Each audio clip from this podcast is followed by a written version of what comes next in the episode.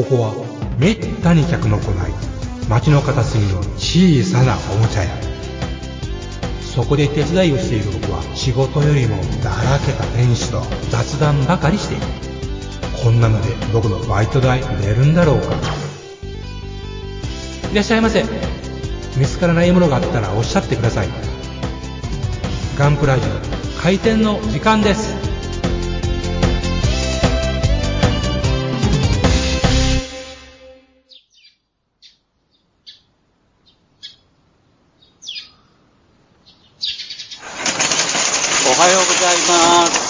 はようございます。今日も今日とてもっちさんはおらず、えまた二人でお送りするガンプラジオになりますね。勤労中年ですからね、ぼっちさんはね。うん、頑張ってるよね。でもちゃんと、あの、リスナーの皆さん、あの、情報とかをまとめて、あの、アップロードも136回かな。すごい早かったよね。そうですよね。うん、うんそう、びっくりした。ありがたいことです。頭が下がります。うん。あ朝夕がさ、え涼しくなってきてるんだよね、山口県は。どうですか？え、ね、6時半ぐらいやったら、ああ、もう夕方やっていう感じですからね。そうそうそう。そうそう、朝も夕もね、そう涼しくなって、朝とかはね、ええこの辺はね、25度ぐらいまで下がるんですよ。今今日の日中は35度でしたから、まあ、10 10度の気温差できついんですけど、えうん。まあ、だんだん秋になっていってんのかなと思いますけどね。まあ、せめでもやってぱ暑い。うん。せめてですね、ちょっと気温で、気温というよりも、あの、湿度を下げてほしいんですよね、あ本当あ、に。なるほどね。わかるわ。うん。いやー、もうこれだから、え今週とかは結構ね、あの、はいまあ僕らの展示会も1ヶ月前に終わっていて、えはい。落ち着いて、まああの、いろんな終了作業とかも終わってね、会計決算とか反省会の飲み会とかもあって、まあプラモデルに専念できるタイミングになってきてるんだよね。うん。うん。で、今、あの、作例のお仕事もちょっと、えー、一休みになってて、はい。プラモデル作れてるんですけど、はい。今井さんやっぱまだ作れないんでしょ？ね、ちょっとね、工房がね、ないというのはなかなかね、困ってそうだよ。ね。店長大丈夫やろうか。うんうん。まあ、で、まあ、プラモデル、今ね、はい。活発に作ってるんですけど、はい。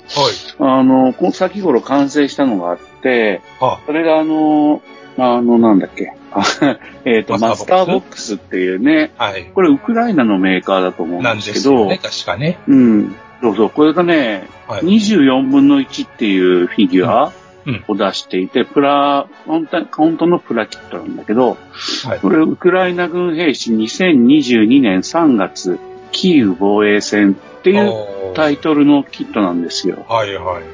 うん。あのーまあ要するにやっぱ、このマスターボックスはね、まあみんなもそうだろうけど、はいウクライナのメーカーって大丈夫なんて、まあね、そうみんですね。な思ってね、もう直後にもうさ、開戦直後にウクライナのメーカーにはこんだけあるぞっつって、うん。みんな恐怖におののいてたんだけど、はい。マスターボックスがそれの世界中のモデラーの不安に応えるかのように、はい。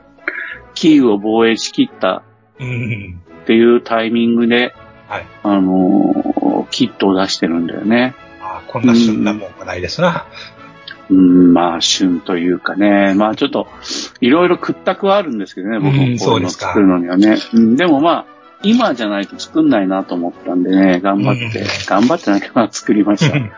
これね、あの、このキット、まあ、24分の1の、はい。あの、兵隊フィギュアっていうのは、はい。あの、やっぱあんまりないんですよ。ちょっと、ま、合わせにくいですよね。あそうですね。うんだからもうこれ、完成のはもう一つと、台にトーンとつけて終わりになっちゃったんですけどねうん。何かと組み合わせるっていうよりは。うん。で、このキットの特徴はね、やっぱ現代戦の、現代戦の服装に、あのーの24分の1の単体フィギュアで、しかも、なんかね、最近の現代戦のって言ったら本当にもう最先端のアメリカ軍とか、はい。えーの、その、本当重装備のヘンテコ装備の、まあ僕らから見たらよ、うんうん、ヘンテコ装備のものなんだけど、まあこれ、いろいろ現代戦っぽい装備あるんだけれども、まあでもやっぱ、ウクライナの一般兵なんだろうなっていううん。感じなんだよね。うん、装備品が。で、銃が2つついていて、あの、拳銃は別だけど、カラシニコフのうん。AK タイプの銃と、AK なのかなそれと M4A1 っていう。うんライフルがついて、まあ、今回 M4A1 を持たせて、うん。それと組み合わせる弾層、弾層、組み合わせ弾層のパーツとかを選んでつけるっていう感じで作ったですよね。うん。で、なんだろう。あの、背中にはね、やっぱあの、なんだ、あの、トランシーバーみたいなものが装備されてて、はい。おそらく右、右、両耳にヘッドホンがついてて、うん。で、ヘッドホンからあのマイクが伸びていて、で、ボディアーマー、フロント、前のボディアーマーのはい左上にボタンがついてるんだよね。多分それをしたら喋れるんだと思うんですけどね。はい、はい、うん。やっぱ、もう現代戦だけあって、兵士一人一人が体内通信ができる程度にはうん。なってんだよね。でも、傍受できるんじゃないかとも思うけどね。まあ、その辺がどうなんでしょうね。うーん。って感じかな。うん。で、やっぱね、V サインなんだよね、左手で。ほうほうほうほう。あ、あの、ガンプラジオのハッシュタグで出してますんで、はい。ポージングが左手に V サイン。右手は、多分、メーカーは、うん。右手の人差し指は、うん。その、引き金には当てないように組んでくれって感じだと思うんですけど、ほほほほ。ちょっと曖昧でどうも、うん引き金に手がいっちゃいそうなんだけど、指がいっちゃいそうなんだけど、まあなんとか耐えて、うん。接着しましたけどね。うん。やっぱこう、本当に米軍とかと比べるとヘルメットにギアがついてないんだよね。なんか暗視ゴーグルをつけたりとかする。ああ、なるほど。うん。うん。でも、最近のウクライナ兵の写真とか見ると、当然いろいろついてるから、うん。なんかそういうついてるバージョンも欲しかったなとか思ってますけどね。まあ、第2弾出るかもしれませんしね。ああ、そうそうそうだよね。今度はどこそこ防衛？ねでね、また、どこそこ奪還キットとか。うん いやいやその年のね。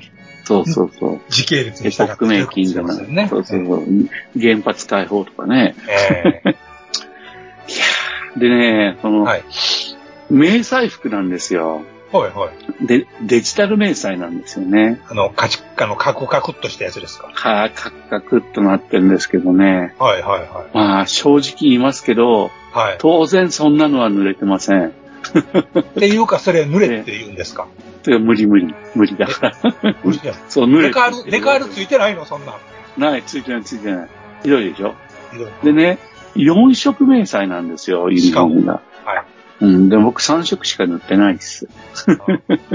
バレないですよ。うん。まあ、ほんとね、茶系2色塗った時は、これやばいなと思ってたんだけど、はいグレーを入れたら、途端に落ち着いて、ああ、ー迷彩だっていう感じに。あー、そういうのありますよね。やってるとねうん、パッとしてるそうそう。あ、グレー入れたらすごいってなっでた。すよね。えうん。まあ、これが迷彩ってもんだと思ったけどね。えそういう体感で。うん。これは100円ショップの、はいえー台にうん、木の台ですね。を、に固定したんですけど、はいこれ、ウクライナ支援グッズのペンダントヘッドがあって、うんそれを取っ払って、台の上にトーンとつけて、うんうん。あの、これで作品にしたって感じですよね。ううんん。これ、結構、そうだな、迷彩服塗るのとかは面倒っちいけど、結構いいキットで、うん。あの、本当僕もね、あとこれ、M4A1 に、はいあの、スリングね、あはいのはいはい、肩掛けの、うん、はいこれね、モールドされてるんですよ、まずは。胴体に。うん。で、胴体にそう。でも、えっとね、左脇から、うん M4A1 の銃の付け根のところにつくはずの、あ、銃の付け根が銃口のそば、サイトのそば、下にあたりにつく部分を自作しなきゃいけないんですよね。ああ、しなければならないんですか？いや、しないですけど。はい。うん。っていう感じで、だからまあ、そこをやらなきゃなと思いながらもう完成にしちゃったってところはありますはいはいはい。ね。うん。よし。まあ、これが雑誌の作例だったら死んでもやるってことになるんでしょうけどね。うん。辛いので。うん、でもね、あの、これね、あの、高木さんっていうのが山口県にいるんですよ。高木さん。はい。立派な人ですよ。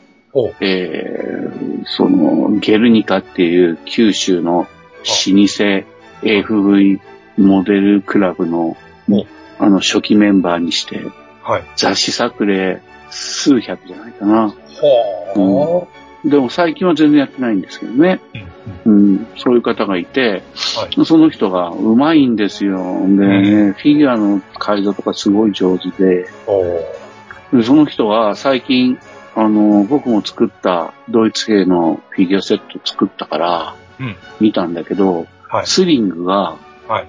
めちゃめちゃ綺麗なんですよ。僕は金属で作ったけど、これやっぱ革のスリングって、はい。綺麗な曲線になるんでしょうん。なんか、しスシュルーっとこう、うん、まあまあ、そ放物うですね。線、逆放物線みたいな感じええで。え僕の使った金属のやつは、もう全然弱くて、えはい。シワシワになっちゃったんですようね。ん。うん。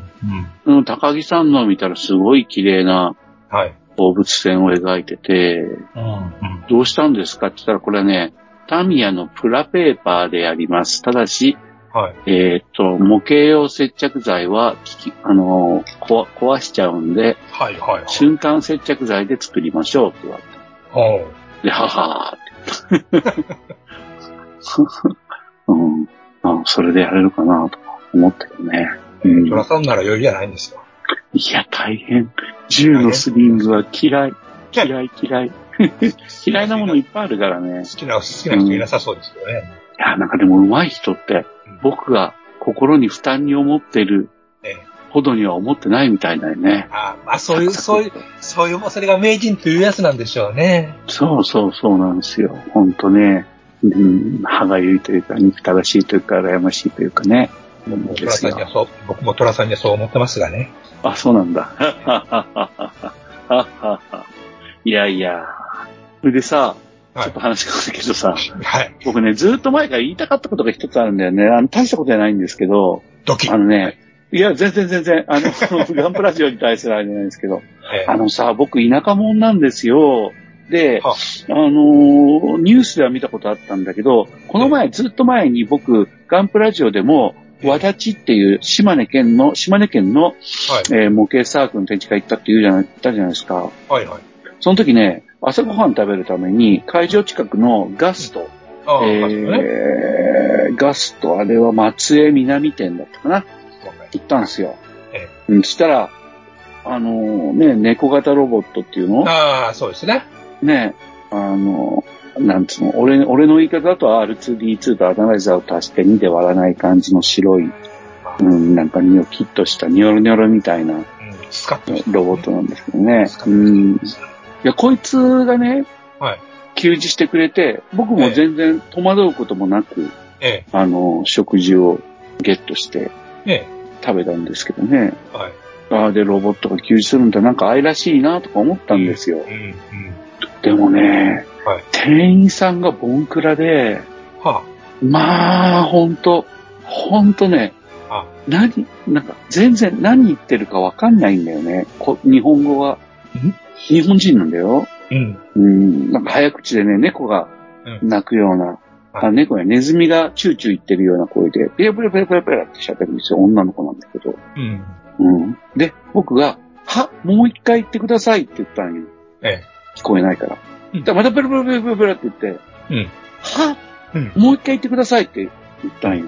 うん。そしたらまたペラペラペラペラってしちゃって、うん。あもういいやと思って、はいはい。なんか多分、多分それはね、ええ iPad が置いてある机にお座りくださいって言ったんと思うんだけどね。はあ、はあはあ、翻訳すると。はあ、はうんあ、はうん、iPad でなんかパッドか、注文用のパッドがた置いてあるところに座ってくださいって言ったんだけど。あ。うん。あのね、で、3回とも聞き取れなかったんですよ。まあ、聞き取れてるといえば聞き取れてるけど、推測なんですよあ。ね。えあのね、え。うん。まずよ、はい。店員さんはさ、僕が3回引っかかってるんだから、はい。喋り方をちょっと変えればいいと思いませんか？まあ普通はそうですね。は、はって言ってるんだから、うん。うん。これはね、ね直さないわけですよ。うん。そこで思ったわけ。はい。ロボットの方がうん。分かりやすいっていうか。SF やああ、ほんとそう。星あ新一や松江まで行ってね、SF を感じましたよ。うん人間の劣化とうん。ロボットの有能さ。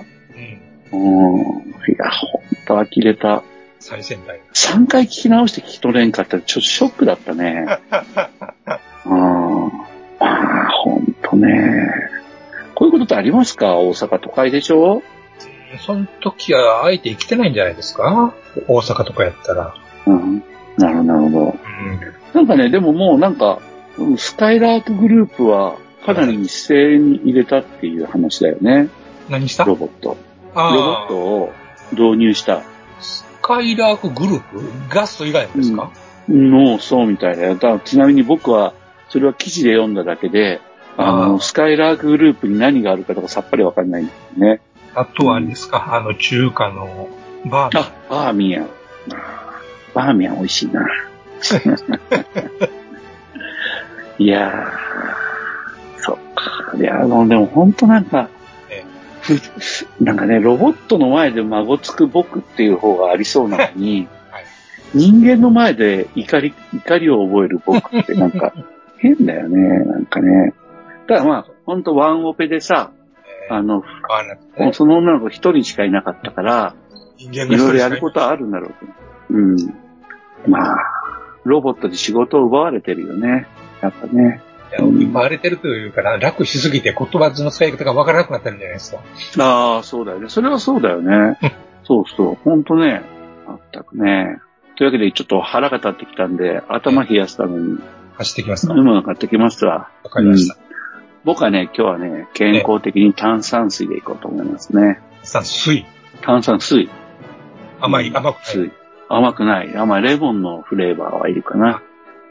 じゃあ行ってきまおす。願いします。ロケットモデル for beautiful modeling life ホビーのデジタル化が進む中、昔ながらのプラモデルを作る楽しさをより多くの人と分かち合いたい。作って、飾って、眺めて楽しい商品をお求めやすい価格で提供する日本の新しい模型ブランド。それがロケットモデルズです。ロケットモデルズのプラモデルは全国の小売店、オンラインショップにてお求めいただけます。詳しくはロケットモデルズで検索。ウォルターソンズ。それは根っからの模型好きが立ち上げたホビーメーカー。熱い情熱を注いだ製品をみんなにお届け。フラッグシップモデル、メタルプラウドシリーズは、コレクターズグレードの新基準を目指すべく、合成と柔軟性を考慮した素材耐久性を追求。手作業による塗装工程と高精度担保印刷による判読可能な極微マーキング類。さらにはリアルな背景付きディスプレイベースが付属しウィンドウパッケージのまま飾ったり稼働させて楽しんだりできる。次世代の完成品シリーズなんだぜ。基準グレードのスタンダード。金属製可動履帯を標準装備する。The Tangible。組み立て模型版。 The Kit の3グレードが。陸、海、空で。展開中。お求めは全国のホビー取扱店。ネット通販店で。次世代基準の完成品模型をみんなで楽しもうぜ。 Presented by ウォルターソンズジャパン。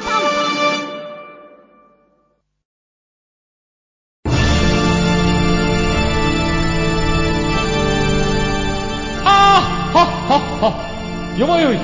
カレー好き。悩みを申すがよい。あ松尾も。総帥様何を求めればよいのか私はわからないのです私はもっと刺激が欲しいんです。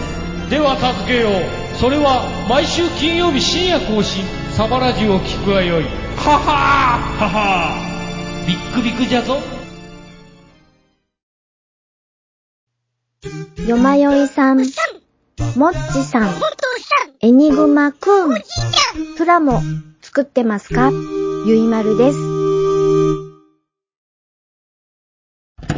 ただいま帰りました。お疲れ様でございます。どうもどうも。なんでなんで？飲みます。炭酸水は体にいいらしいですよ。ええ本当に？あなんかお腹が膨れていいらしいですよ、炭酸は。食、食前に飲むと胃袋を、しあの、刺激、狙撃してと、刺激していいらしいですよね。そうそうそうそう。ね、昔はほら薬として炭酸水が天然に取れるところの水は沈重されてたって言うけど、やっぱりその、あの、ね、あの腹が膨れる思いっていうのはいいですよね。よくないか。食べろよって話かな。ですか？ら、あの、バブルの頃にペリエ、ペリエたらいうもんが入り出して、入った。ペリエ誰がそんなもん飲むんだと。そう、いや、でもまあ、このこじゃれたもの飲み物は何ぞと、炭酸水よと飲んで、ええって思ったもんでしたけどね。うん。まあでも酒に混ぜて飲むわけだから、それはまあ許したけど、うん、なんかそれを飲んで喜んでる俺が今いるとは、うん。あの、なんか本当やっぱ、ね、うん。本当不思議よね。僕らの、その飲料関係とか、まあ食べ物もそうだけど、ええ。本当鳴らされちゃいますよね、すぐにね。まあね、仕掛け人がありますもんね。お茶だっていらないと思ったし、うん。ウーロン茶もなねそれでが、麦茶が出た時も驚いたし。確かにね。うん。もうカルピスウォーターとか、うんすげえ嬉しかったなそうでよりもウォーターが欲しかったですよね、確かにね。そう、ソーダは前からあったんですよ、その前から。これやないと、普通のカルピス飲みたいねんと思いました。うん。で、で、出たじゃないですか。で、美味しいんだよね。うん。あれはね、いい配分。うん、俺、俺、本当自分が貧しいんだって思った。だ俺のちが作ったカルピスは、もっと薄いもの。配合難しいですね。そう、これこんな美味しくできるんだって。うん多分ね、僕、体重が増えた時期があるんですよ。ほう。うん、僕ね、内緒ですけど、115キロまで増えたんですよ、体重。ここだけの話ね。はい。うん、今はね、85キロなんですけど。ああ、1トン切りましたか。0.1トン。ああ、これがね。まあ、で、あれよ。やっぱね、カルピスウォーターをいっぱい飲んだ気がするな。蜂蜜レモンとカルピスウォーターをなんか、すごい飲んだ気がしますね。甘いのに逃げちゃうってやつですね。そうそうそうそう。いやー。まあ、だから今日は炭酸水ですけどね。洒落た気分になるもんですな。なりますな。今日はあのなぞと、はい。うんつまらんことを言いながら、はい。うんえーメールをお便りを、はい、はいいただいておりますので、拝読させてありがとうございます。ありがとうございます。えーっと、今回は、一通、電脳コイルさんでございます。いつもありがとうございます。パチパチパチパチパチ、ありがとうございます。はい、えー、普通おたということで、えー、ガンプラジオの皆様、収録お疲れ様です。ありがとうございます。全然です。以前、です。以前ちょこっと書いた、ドラゴンのタイガー1こと、フラッツサイバーホビー35分の1ティーガー1黒森、黒森峰女学園バージョン、古い方を作っているのですが、うん。ふと古いアーマーモデリングのティーガー1特集号を読んだら、同じ黒森峰版の作例が載っており、記事を読んでたら、今回の最大のミスが、エアフィルターが劇中車と違う馬を組んでしまい、とあり、組み立て説明書に載っている設定や、アフタンクガールズパンツァーをひっくり返したら、エアフィルターが初期の上部が繋がっていないタイプになっている。あキットに入っていないスモークディスチャージャーのランナーが入っているグレードアップパーツも一緒に買ったのに。えらい。エアフィルターも入れとかんか思わずねヤマダ電機に行ってタミヤタイガー1ごく初期型買ってきたわ。タミヤ様はパーツ請求できるので、こっちは妹、石住美穂の217号車にしようかね。デカールはモデルカステンのがあったはず。うーん、偉い。皆様もプラップの初期販売のガルパンキットを作るときは注意しましょう。ヘッザとか。以上です。ありがとうございました。ね、作ってある人のメッセージでした。はい。うん。これ、やっぱ、あ、これね、僕ヘッツァーも黒森峰のタイガーワンも持ってますね。さすが。で、いや、でもね、僕ね、もうこれ買った当時から、はい。その、ガルパン仕様で作る予定はなかったんで、うん。あのね、これガルパンのブームが、はいち。ょいさ、ちょいなんか1回目の、いや違うな、キットがドーンと出て、すごい売れて、ちょっと売れ残って、うん投げ売りになるタイミングが一瞬あったんですよ。ああ、いいですね。うん？その瞬間に買って、うんその後まためきめき値上がりしていったんですけど、はいはいはい。うん。だからね、ヘッツァーは2両、タイガーは1両、ワンキット持ってて、おう。うん。これはでも、まあ、ガルパン仕様で作るっていうのをうん。希望してる方にはやっぱね、痛いですよね。まあ、うん。言うことは逆にそんな気がつかんレベルやったらええんちゃうのと思うんですけどね、素人は。うん。うん。え素人つか、まあ僕もガルパンは好きだけど、でも、えガルパン仕様にするのはちょっとね、えでもうんあれですよ、あの、名古屋の、あの、AFV ディオラマの偉い人、はい。えーっと、山田拓司先生がね、はいはいはいはい。これがね、ええ山田先生はね、はい。ガルパンが大好きなんですよ。おおで、山田拓司先生は、はい。もう、AFV モデルの知識といったらもう溢れんばかりの方なんだけど、うん。ガルパンのアニメ仕様がどうなってるかも、はい。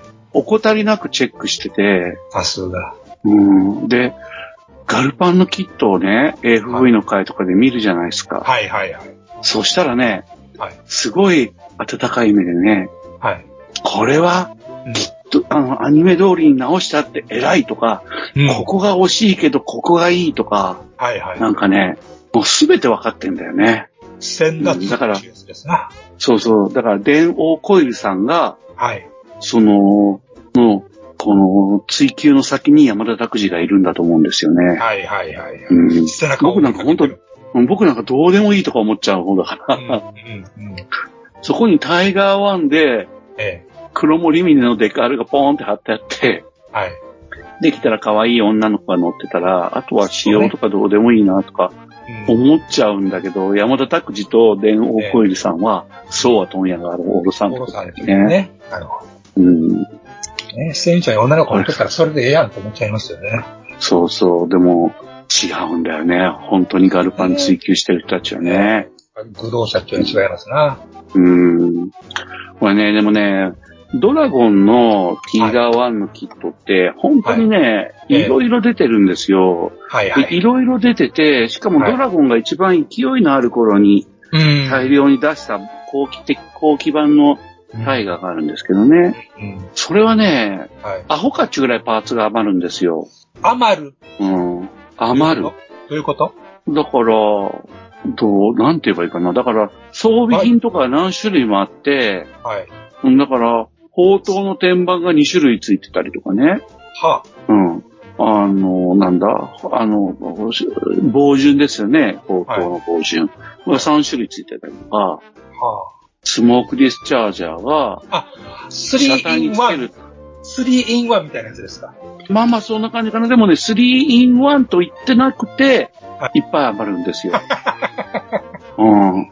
えーそれ前期だから型、前期型のキットより何やかに入ってるみたいなもんなんですか？そうそうそうそうそう。だから、こ前期型はこのパーツ、このパーツ、このパーツ、このパーツを使うんだけど、ごく初期型にするにはこれとこれとこれとこれを入れ直しなさいっていうのがなるほど。40個ぐらいあるわけですよ。パーツで言うと。親切だか何なんだかってやつですね。そう。で、組み立て図間違うしね。ドラゴンだから。うんこっちかい言うて。うん。で結局だから、僕が、まあ、今、余裕ぶっこいて、この情報を聞いてね、あ、俺ももしかして黒モニウム作るときには、ね。あのーエアフィルター、つまりね、ファイフェルっていうパーツだと思うんだけど、そのエアフィルターのパーツを揃えなきゃって思ってないのは、ああ、極初期型にあるでしょうと思って、今、あのうん、ぽーっとしてるんですけどね。うん、でも。うん。でも、あの、ガルパンのキットは、本当にちゃんとしたパーツが詰まってますから、うん、うん、本当豊かになるんじゃないかな、これからのプラモライフ。例えば、ミキシングとかにも、はいはいす。ごい使えますよ、本当に。うん。ちょっとガンプラには使えないかな。うん。ちょっと難しそうですね。そうですね。はい、えっ、と、電王コイルさん、ありがとうございました。僕も作るときは気をつけます。タミヤタイガー1モデグラにガルバン太陽の中の、えー、藤田さんが書いた記事が載ってましたね。あ、そうだね、そうだね。雑多エンターテイメントかなねうん。藤田さんの分かりやすくて、ほんと参考になるんだよね。うん。で、えっ、と、僕もハッシュタグをまとめてみました。はい、えっ、と、せ先週の火曜日から、はい。あーと、が、あの、あの、リスナーの皆さん、あの、下月曜日に収録してることが多いんで、そうです。だから月曜までのハッシュタグを拾ってるんですよ。だから、火曜日からのを拾ってみましたってことなんですけど、ありがとうございます。はい。なんか、そういうコンベ、まあ、落としてたらごめんなさい。まず、アポロさん、いつもありがとうございます。がん番組のハッシュタグリストを出してくださる方ですよね。もっちさんもね、お礼を書いてました。必ず書きますね。うん。それから、えっ、と、キングハッサンロイヤルさん。はい。ダンサーカレンっていうんですかね。12分の1のフィギュアを。あー、始まってますね、またね。うん。そうですね。20分の1でこんだけするんですから、12分の1でどうなんだって思いますね。そうですよね。ね捨てサフ、下地処理、本サフって本当に丁寧に段取り踏んでやってる。まあ12分の1だったらこのぐらいのことがいるのかな。僕12分の1とかほとんど作らないから、うん、かっこいいっす。うん、完全にね、12分の1って言ったらもうフィギュアのスケールですよね。そうですよね。うん。だからプラモの添え物とはまた別のね、単体でも鑑賞できるサイズですからね。うんいや、頑張ってください、キングハッサンロイヤル様。で、次がゾエゾエさんですよ、ゾエゾエさん。はい、毎度です。飛行両あ、走行騎兵ボトムズ40周年展行ってきましたけど、これどこでやってんの？どこなんでしょうね。そっか。すごいな40周年展なんだ。しかし私はボトムズをフルで見たことがない。あ、そうなんだ。えーぼ僕はボトムズ、ね、ボトムズ弱者ですわ。あ、そうなんですか。うーん、まあ、うーん、僕、だから、ダグラムとボトムズは全部見てますね。あのね、神戸民のね、確率に何パーセントかは、あの、うんテレビ大阪が見れてなかったという世代が多い、世帯が多いんですよ。なるほど、なるほど。だからダグラムボトムズのラインが見てない人は案外いると思います。リアルタイムで。あ、そうなんだ。へえ。僕はね、東京、東京 MX じゃないな、東、東、東京のテレビ局が見れないんですよ、今でもね。テレ東。うん。テレ東、そうそうそう。だからテレ東でやってたアニメものっていうのは再放送が別の局がやったりとかしない限り、ネットで見てるばっかりですね、今ね。うん。やっぱそういうのありますよね。そうですね。うん。そっか、ボトムズ40周年、こっちの方にも来ないかな。ねうん。はい、じゃあ次。あの、ハッシュタグ、ガンプラジオ、えっとね、足部さんからはい。もらってますね。で、これは、あれですよね、あのーあれね、あの、ジブリの、ジブリ話のことで、はい。はい。これが一番好きですと。宮崎が監督、パヤオが監督ではないのですかっていう注釈入れながら、パンダコパンダを挙げてらっしゃいますね。それも雨降りサーカスですね。見たことないわ。うん。あの、全然ね、動画の枚数が使えない、あ、やつでね、あの、と僕のね、その、ちょっと辛い思い出を話すと、は僕の最初に、あのーちょっとこう、ちょっと、結婚を意識した彼女ができたんですけどね。いい話。その時、その彼女と話があったなと思ったのが、はい。あのー彼女の好きな宮崎アニメは、パンダコパンダだって言って、はうん。それで、あ、いい趣味してんな、つって。い。うん。うん。そこにそれが原因で付き合ったかも。そうそうそう。ね。うん、別れましたけど。なはい。んや。パンダパパンダコパンダってね。うん。はあ、いいね。これ、アメフリサーカスあれですよね。あの、あのね、あ、これ、見れるとき、お金払ったら見れるんですけど、今でもね。あのーあれ、なんか、ちょっと水中、ポニョの、ポニョのあの、街が水中に沈んじゃうってのがあったじゃないですか。はあのシチュエーションを見たときに、ああ、パンダコパンダ思い出しましたね。うん。はい。まあ、まあ、名作って言っていいと思いますよ。宮崎駿ファンだったら、見ないとダメな作品だと思いますね。うん。で、えっと、宮崎駿の流れで言うと、雪崎の父さんが、はい、あの、これは山口県の方で、うんもう展示会とかで直接会って、多分僕が宣伝したから、あるいは気がついたから見てくださってるんですよね。あ、聞いてくださってるんです、ガンプラジオね。うん。はい。えーっと、これが二つあって、ちょっとこれ食いつきそうだから、はい一つ読みますけど、好きなジブリ作品をと言われたらカリオストラの素人まず答えてツッコミを待ち、ジブリやないやないかーってツッコミですね。ね天空の城ラピュタと答えます。俺と一緒やんけ。ほんと好き。でも本当に一番好きなのはドーバー海峡の大空中戦です。えここも突っ込み待ちって書いてある。これは、あれですよね。ホームズですよね。うん。で、これはジブリじゃないですね。非ジブリ。確かに。で、突っ込むと。うん。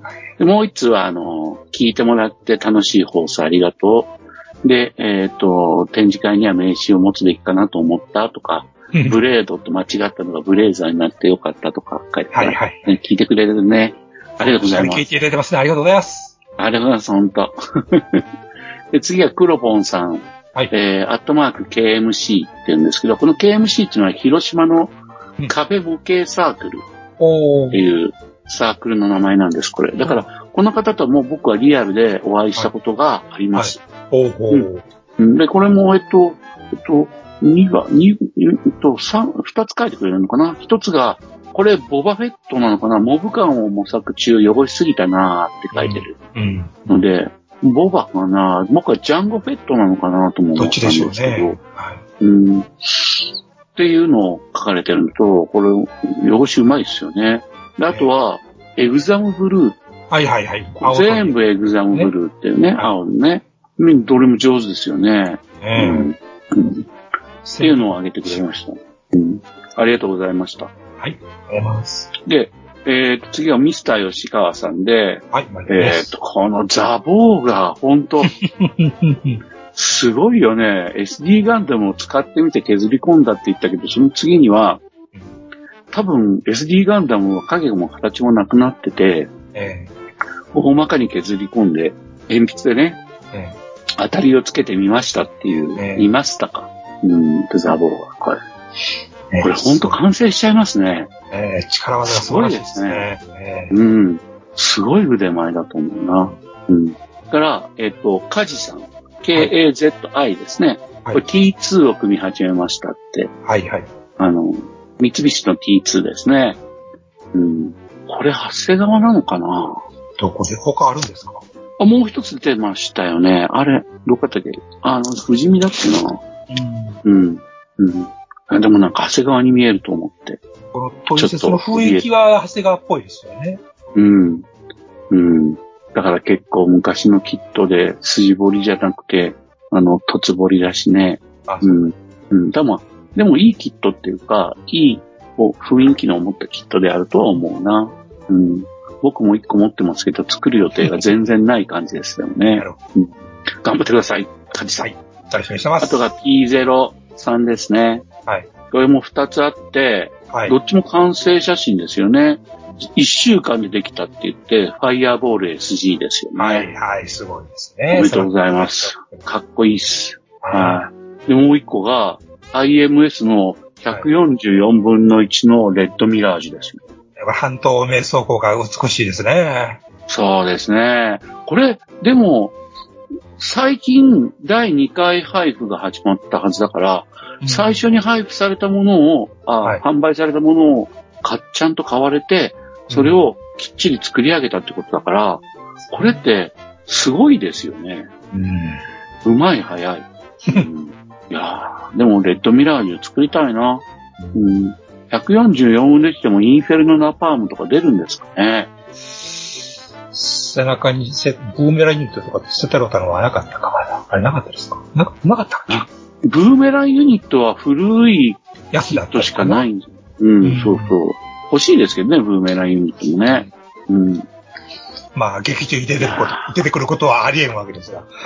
うん、そうそう。あのね、やっぱね、その、扉、いや、あのね、ニュータイプの、えあのー特集ページの中で、えはい。確か、レッドミラージュが、はい。その、が、こいつらが戦うときは、ライトギフっていう機能を使って、うん。集団戦を行うっていうのを書いてあって、うん。今、それ今、実はゴチックメイドになってから、最近の戦闘で、うん。ね、ファティマが相互にうん。通信し合って協力して戦ってるでしょう。そうですね。あれのことなんだろうなと今は思うんですけど、うん。だから、レッドミラージュの切り札じゃなくなって、うん、うんそうですね。なってるんだと思うんですよね。でももうなんか切り札的な何か表現があるのかもしれないけど。そうですね。また別でね。うん。うん。まあでも、これも、いいなこれ、えっと、ちょっと今、画面、画面が今見えなくなってるんだけど、軽装仕様ですよね、多分、これって。これは、あの、お披露目時、浮遊上で、レッドミラージュがお披露目になった時のか形？かなうん。いやー、いいよねかっこいいんだよな僕も5スターちゃんと作った暁にはガンプラジオでえ熱いトークをえ、ええ、ぜひぜしたいですね。はいひ。ジュノン講義型のキットも出ましたね。そうなんですよ。アワートレジャーですよね。ああ、これいいキットみたいなんですよ。うん。まだ買ってないんですよ。うん。いや、僕もほんと、ねえ、1日1000円以下で暮らしてる僕がよ。うんねえ、で、あのーモーターヘッドええ買っていいのかっていうね。いいでしょ。あの、いいんだけど、いいに決まってるんだけど、うんなんか、あのーダッカ使うぞとか言ってる以上、あなんか、もう作るもんしか買えないじゃんっていう。うん。両方ともそしてまあ今までの、うん、と、今までの IMS 全部持ってるのにね、うん、僕はダメな男です。はい。あ、大丈夫です。みんなダメです。そうです。そうなんです。そう思います。ええそう思いたいです。え皆さん頑張りましょう。僕も頑張ります。え、買いたいもんを買っていきましょう。それで交換しましょう。えはい。はい。というわけで、ハッシュタグはこんなところなんですけど、皆さんどうもありがとうございました。えありがとう数ございます。が増えててすごい嬉しいです。はい。で、ハッシュタグなしでも話題にしてってまいそうな勢いでお願いします。いや、本当あ、そうですね。もうこれでね、話題が全部、終わっちゃうというねそ。の、そう、ハッシュタグの話題の拾いをしてね、二人がねええ、そうです、そうです。それで終わっちゃうって、いいですね。最高です。うん。とはいえ、はい。前さんもなんかあるんでしょ？えーっとですね、もう、最近さっぱり目標の話をしてない私ですが、あのね、ない。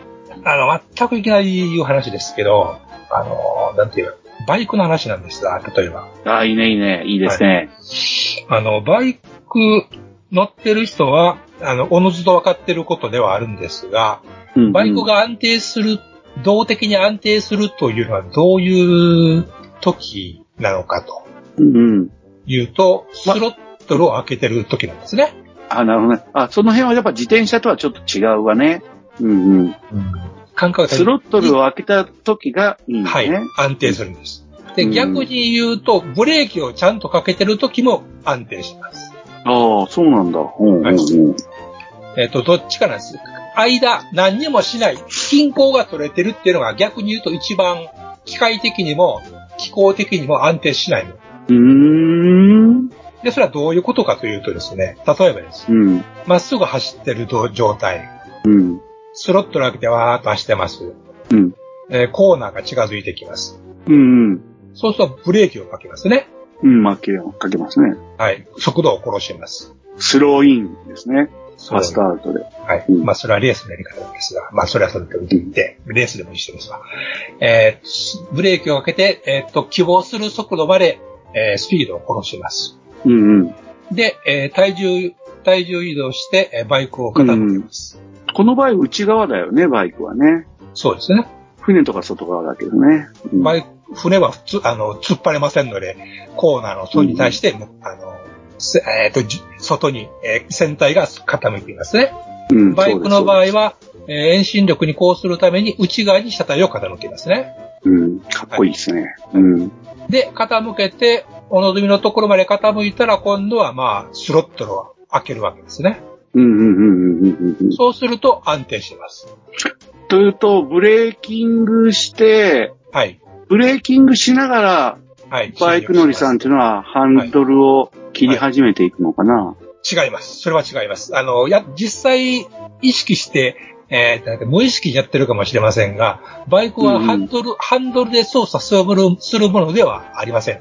うんうんうん。まあ、体重変化で、はい重心変化で。重心移動ですね。はい。うん。なるほど、なるほど。内が。で、スロットルを開けると安定すると。うんはい。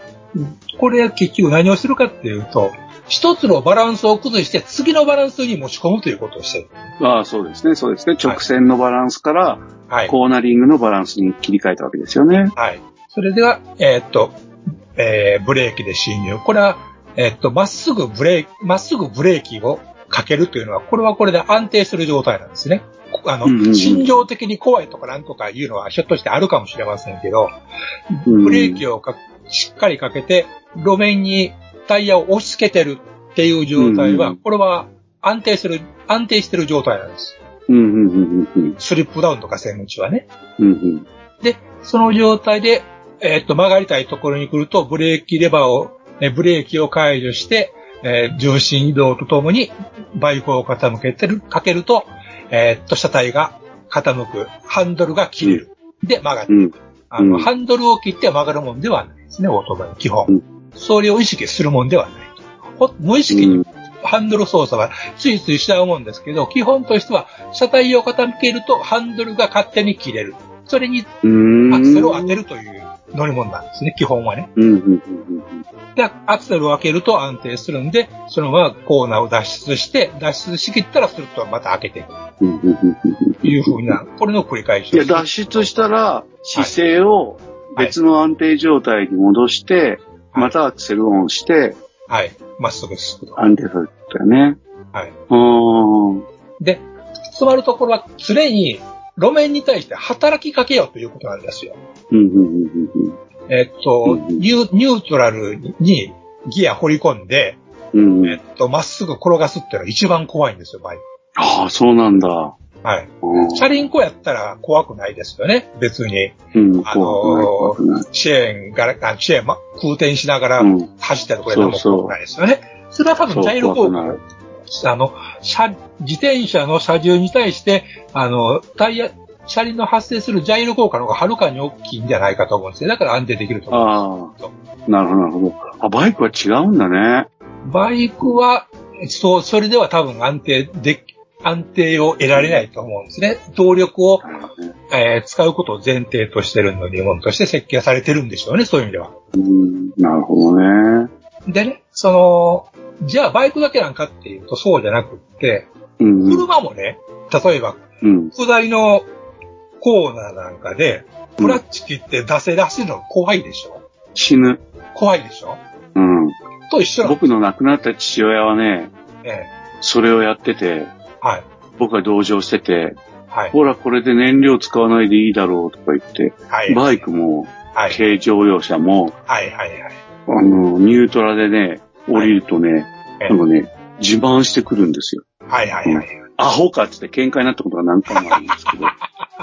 で、僕はね、父親の運転するスーパーカブの後ろに乗ってて、で、父親がまたクラッチ切って、えで、なんか、クラッチ切ってるけどスピード上がっていいだろうとか言って、やめてくれって子供心に不安だったんで叫んだら、えあの、坂道の下り坂のカーブで転んで、あら。うん。で、僕、あれですよ、ふくらはぎにマフラーがぶち当たって、ね。やけどしましたよね、ほんと。そういうのは、なんか理屈がわからんでも不安を感じるってのはわかるって思うんですね。そういう、うん。うん、そうそう。そういうことすると怖いっていうのを感じてしまう。うん、そうそうそうそう。感じる。うん。でもまあ、あれだよね。全部頷ける話っていうか、やっぱアクセルオンで安定するっていうのは、ええ。あのね、気持ちいいよね。あの、車もそうなんですけどそう、うん。ゆっくりアクセルを、まあ、コーナーで、ええ。コーナーにブレーキを残しながら進入できるのが車のいいとこだけど、その後、あのーね、まあその状態だとさ、ええアンダーステアってあんまり曲がらない、ハンドル、うーん切った量ほどは曲がらない状態なんだけど、そこでアクセルをオンすると、うん。あの、安定して、こ気持ちよくね。う、そうそう、曲がっていくっていうことができるんですけどね。だからスロアクセル開けるっていうのがなんでや気持ちいいうん。アクションのそうですねだからうん。だからバイクってやっぱりさ、積極的な乗り物なんだよね、きっとそれって。そうですね。少しでもアクセルを開けることを、うん。開けられる状況を作る。それを、それが怖くない状況を作る。そのためにブレーキをかけるぐらいに思っていいと思うんですね。うん。それは決してブレーキかけることをケチるなっていう意味は決してなくてね。うん。スピード出たら出たら分じじっくり殺して、それで飽きたい、飽きたいだけ飽きられる状況を作るっていうのが大事。うん。うん。わかる。で、車もそれ同特に F す。特に FR の車とかでは特にそれは非常に感覚としてわかわかりやすいと思うんですよ。わかる。後ろを蹴っ飛ばしてる感じだからね。そう、だからあれが、楽しいですよね。後ろ足を蹴っ飛ばしてる感じだから、後ろ足で。わかりやすいよね。なんか、やっぱ、FF の車、合理的でいいと思うけど、その今おっしゃってる状況においては、えやっぱり FR と FF って、だいぶ違うイメージなんまですすよね。よね。えうん。ー、飽き飽きので、それは、っていうのがね。うん。だからそれはバイクにもそれがあるんだってことが今分かっちゃった。あいやね、それがあ。ね、バイクいいね。いいんですよ。でね、元々の話としてね、僕、全然違うところで聞いたんです、この話。あの、うんうん船、ボート、うん。手漕ぎのボートジョギのボート。うん。に乗ってる時ですけども、あの、うんその昔、琵琶湖に幽霊ホテルっていうのがございましたね。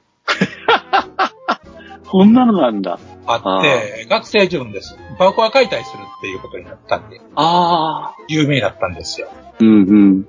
で、結局、なんか爆破自体ちょっといまいち中途半端に終わっちゃって、どうだ、あうの、んうん。ちょっと成功とは言い難いというような結果だったらしいんですが、その爆爆破される前に、あの、中見探検してみようっていうことになりまして、中のうちで。で、ところが、ところが地上からのルートは、バリが張ってますんで、入れない。じゃあ、湖面、あの、み湖から上陸だということで、ボートに行ったんですね。すごいなで、まあ、それは、まあ、の行って中見たら、はあはあ、いう感じではあったんですが、その時に聞いた話で、ボートっていうのは常に漕ぐべきである。あえーっと、オールをあ上げていられるのが一番不安定っていうあ。ああ、揺れるよね。気持ち悪くなるよね。よね。うん、なるなる。で、その人で、まあ、年上の、あの、おっちゃんやったんですけど、聞いた話で、やっぱ常に外界に対して作用しなければならんのだって話になって、うん、なるほど。眼蓄ありますねっていう話だったんですよ。えー、それはあれでしょ？今もう、よまゆさんの生きていく上でのテーゼ流なんでしょ？さ流されるだけではいかんと。が下界に対して力を及ばさねばならんと。その方が、あの、うん安定するんだと。うん。っていうのを聞いて、ねあ、バイク、車もそうやろ、バイクもそうやろ、にして、はあはあと思ったというのが、まあ、30何年か前の話でございます。で、それを胸に、よまゆい青年は生きてきたわけだよね。えーうん流し、流し流されしてきました。はい。ま あね、それ同じ話はね、やっぱね、僕、元学校の教員で、はい山口県はえー、結構ね、カッター訓練やるんですよ。ほわかります？あのー、臨界、ダンなんだダンボール、ンボール、ダンボールまっすぐに切れるとかそういうやつです。何それカッターでしょ？あそれは今冗談で言ったんだよね。当たり前じゃないですか、そんなのやめてください。はい、よかった。しばかれますよ。あのね、湯屋青年の家とか、大島青年の家とか、あそういうところでね、カッター訓練やって、帝国海軍の、はいはいあのーカッターの、あのー捜査員の装束を着た、はいはい。あの、若者が、ほあの、艇長になってね、子供たちが漕ぐわけですよ。はいはいはい。うーん、もう、今、もう、もうコロナが終わった今もうそれないかもしれないし、うんもう、昔はちょっと曇ってもガンガン海見てたけど、今は危険だと思ったらう、んすごいあっさり中止になるんですけどね。ね、昨今はね。うんうん、でもやっぱりあれですよ、おっしゃってた通り、はい。漕ぐのをやめて、うん。ちょっと休憩だとか言ったら、うん。バタバタ酔うやつが出るんだよね。あの、波が荒い日はね。なるほどね。うん。だから、こい、だからね、艇長はね、漕いでた方が楽だから頑張れとか言うんだよね。なるほど、なるほど。漕いでた方が楽ってことねえだろうと思ってたけど、な漕がなくなったら、すごい揺れ出して、なるほどね。気分が悪くなるうん、やつうん。出てくるってね。はい。うんすごいなんか、その話もだから、うなずけますね。うん。やっぱりあれなんだよね。こう、軽やかに運動、起動するとは言っても、やっぱりそこには、なんか外界に働きかけるパワーがいつもいるもんいるね。ということですね。うん。だ性的安定よりも動的安定の方が、あの、なんていうんですかね。外来に対して対処しやすいというか、安定する。うんうんうんうんそうなんだよね。だから、最近の戦闘機が、F4 の頃は性的安定性だったけども、F15 の頃から疑われ出して、今の第5世代戦闘機とかになったらもう、動的安定性っていうか、もうだから性的な安定性は追い求めない代わりに機動力をアップするっていうもんね。ね、おわけのわからん動きができるんですよね。そうそうそうそうそう。いやー、ほんとトップガンマーヴェリックの時の第5世代戦闘機の機動、うんこの前も話したけど、はい。やっぱりフックとか、うん。あーコブラとか、テールスライドって呼ばれる軌道をしてたもんね。うん。あれは性的安定性を測った機体ではできないんだようんね。と、と僕は、僕の読んだ本では書いてありましたね。はいはいはい。うん。いやコンピューターーがね、コンピューターがあるから、それができるっていうですかね。うん。僕もやっぱでも、あれだよね、結局、ガンプラジオやらせていただいて本当感謝してるのは、やっぱ、は本当これも動的安定性っていうか、よくわかんないけど、うんやっぱ出力を出していくことによって、まあ自分らしく、うん。なんか模型に接しられる感じがするよね。うん。活力がプラモデル。うん、そうそう。プラモデルと接する時間が増えてるので、うん、ガンプラジオを介することでいろいろまた気づくこととかもあるからね。そうん。なんかすごい真面目なこと話しちゃった。まずい。ええまずは。まずくはないか。いや、いい話でしたね。ええふとそんなこと。いや、いや、よまよいさん、あれ、リスターの皆さん、あの、よまよいさんはもう一つ、僕が知ってる限りではもう一つ、あれですよね、サバラジオっていう、ガンプラジオよりもはるかに歴史のある、ポッドキャスト番組もされてるんですよね。やっておりますね。はい。うん必聴ですよ、必聴。僕も聞いてます。で、あの、やっぱでも、あれだね、今の話とかなんか、なんかサバラジオでもあんまり出さない話じゃないですか。あんまあ真面目な話、えーサーバーではあんまり真面目な話しないようにしてますからね。そうなの？え あ、そうなのか。えええあんま真面目な話しません、してないでしょ？いや、うん、まあ、今まあ飛行機の話はあれやけどね。うん飛行機の話だ。話だだから、よまえさんのコーナーはね、あのー後半なんですよ、皆さん。ええラストです。の楽しいですよ。で、でも、総帥のね、阪神に対する、うんあのー、引きこもごもとかね、ほんとね、ぼーっとしてるとき最高ですね、あれね。あのね、僕もね、野球は、野球は全然興味ないんですよ、僕はっきり言って。えだけど、えーっと、ぼ我々私もそうやし、あの、他のポッドキャストの人もそうかもしれませんし、あの、うんうん総帥もそうやけど、えーっと、すこれを、サバを始める前から聞いてるポッドキャストの番組いろいろあったわけですね。私も。ーうんうん。うん。その中に BS もてもってラジオという、えーほうほう。超有名なポッドキャストがあ。そうなんですか。はい。うん。あ、はい BS もてもてラジ袋です。失礼しました。はいはい。あの、そこでね、しょっちゅう野球の話してるんですよ。あだけど、それで僕ね、教えてもらったんです。なん、どんな話題でも楽しそうに話しとったら人は聞けるんやって思ったんですよ。あ。ああ、そうですね。そうですね。うんそれ、で僕も聞こ、あの、わからんなりにふんふんって楽しく聞いてたんで、うんうん。だからもうそれは楽しく話をするというのが、もう素人ポッドキャストのもう、これはもう最、一番の義務やと僕は思ってますんで、ああ、そうだね。いやー、いいわ。僕もあの、あれですよ。バスケットボールの、はい。今、真剣に見はいて。泣いたり、泣いたり笑ったりして、えあとは F1 も、もうこれはもうずっとブームの頃からずっと見てて、えはい。うん、これも泣いたり笑ったりしてますから、ええ また話すこともあるんでしょうけど、ええいや、バスケットでもいいですよ。暑いですよ、今。うん。そうなんですか。あの、うん。だからね、大阪だったら、たくさんプロリーグの試合が見れるから、うん。うん。なんかね、おすすめですね、今ね。うん。そう、NBA の選手も増えてきたしね。うん。うん。ワールドカップも、今、僕今一番見てるのはワールドカップですけど、うん、感動するし、まあ、あとはスラムダンクも、はいはいはいはいはい。まだ上映してますもんね。はいはいはい。うん。うん。なんか、今、束な、束ねてきてて、で、まあ、選手じゃなくても、元ね、はいあの、選手とかじゃなくても、ルールわかんなくても、今盛り上げてるから、まあ、バスケットボールとかサッカーとかルールがそれ分からなくても分かりますもんね。うん。まあそうなんだ。わかりやすいですからね。点が入ったっていうのが明快です。うん。そうそうそう。野球の方がやっぱ、だらーって見れるから、うん。いいなとも思いますけどあねの。入れ替わりがあるから、その分ちょっと休憩ってできますよね。